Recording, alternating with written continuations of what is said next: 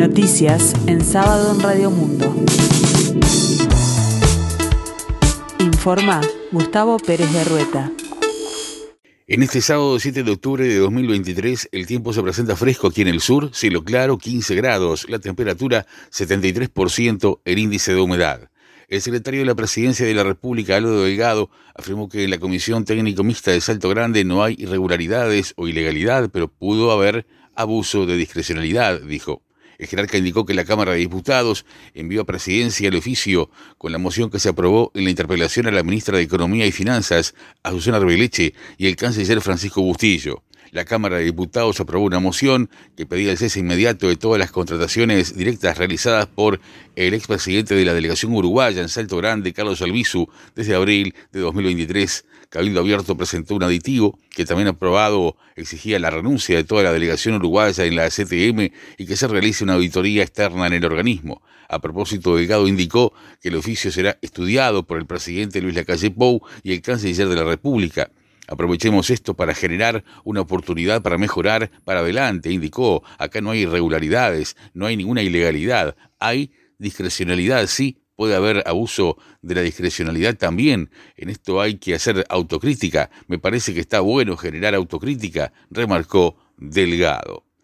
El fiscal de delitos económicos y complejos de primer turno, Alejandro Machado, comenzará a partir del 24 de octubre con las citaciones en el marco de la investigación por la expedición del pasaporte al narcotraficante uruguayo Sebastián Marcet el subsecretario del Ministerio del Interior, Guillermo Maciel, será el primero en comparecer y lo hará el 30 de octubre. Por su parte, el ministro del Interior, Luis Alberto Heber, declarará el 31 de octubre. En tanto, la ex subsecretaria de Relaciones Exteriores, Carolina H., está citada para el 1 de noviembre y el canciller Francisco Bustillo para el 3 de noviembre. El abogado defensor del profesor de historia Sebastián Movellán presentó en las últimas horas una denuncia penal contra la militante nacionalista Romina Celeste Papazo por ser la presunta autora de chats falsos que se viralizaron. Es así que Juan Carlos Fernández Lequini denunció falsificación y uso de documento privado, violencia privada y simulación de delito. Ante la creciente demanda de delitos en materia de género y violencia sexual en el departamento de Salto, el Poder Judicial resolvió inaugurar dos nuevos juzgados específicos para esa materia. La presidenta de la Suprema Corte de Justicia, Doris Morales, indicó que el Poder Judicial cuenta con un presupuesto acotado, pero que para estos juzgados están habilitados a llevarlos adelante. Comenzarán a funcionar a partir del lunes 23 de octubre.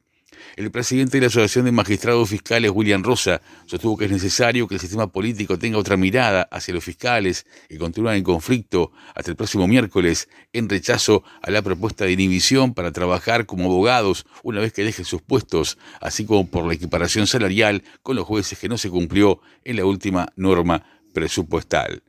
En tanto, según se indicó, las medidas de atender solamente los casos de fragancia se mantendrán hasta el próximo miércoles. Esperamos que cuando el texto vuelva a la Cámara de Diputados se abra el debate y se elimine este punto del proyecto, subrayó. El Ministerio de Salud Pública confirmó la detección de dos nuevas cepas de la variante Omicron. El subsecretario de Salud Pública, José Luis Achián, reveló que se registró una leve tendencia al alza de los casos de COVID-19 a partir de agosto y septiembre, siguiendo la pauta de lo que está sucediendo a nivel mundial.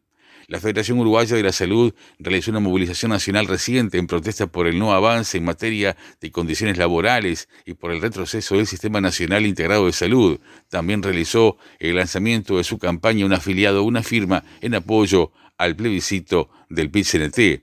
En la oportunidad, el Sindicato de la Salud Privada realizó un acto en las puertas del Ministerio de Trabajo en reclamo de trabajo y mejores condiciones laborales. En tanto y en respuesta al reclamo por condiciones de trabajo de la FUS, la Dirección de Trabajo ofreció ámbitos de negociación, según dijo a los medios públicos el director nacional Federico Taberede. Este fin de semana y luego de una importante paralización de actividades en el fútbol uruguayo, prosigue la cuarta fecha del torneo clausura con Peñarol Defensor Sporting como el encuentro más atractivo de la etapa. Este sábado se medirán Cerro Largo Félix a las 12.30, Liverpool Wanderers a las 15 y Peñarol Defensor Sporting a las 18.30 horas. El domingo la actividad continúa con Plaza Colonia Danubio a las 13 horas, Boston River Deportivo Maldonado a las 15.30 y Cerro River Plate a las 18. En tanto, el pasado jueves, Nacional venció a Racing a 1 y este viernes Montevideo City Torque derrotó a la luz por 1 a 0. Francia se clasificó para los cuartos de final del Mundial de Rugby que organiza con una paliza a Italia, a la que derrotó por 60 a 7 en Lyon. El neerlandés Max Verstappen de Red Bull, que este sábado podría convertirse matemáticamente en campeón del mundo de Fórmula 1 por tercer año consecutivo, fue el más rápido en el primer y único entrenamiento libre para el Gran Premio de Qatar que se disputa este fin de semana. Israel ha entrado este sábado en estado de guerra y movilizado a sus reservistas tras una ola de ataques aéreos lanzada sorpresivamente esta madrugada por las milicias del movimiento islamista palestino Hamas desde la franja de Gaza, acompañadas de una incursión de sus efectivos en territorio de Israel que ha dejado al menos 20 muertos y 280 heridos. Tiempo fresco aquí en el sur, cielo claro, 15 grados la temperatura, 73% el índice de humedad. La máxima esperada para hoy 21 grados. Más noticias en sábado en 60 minutos.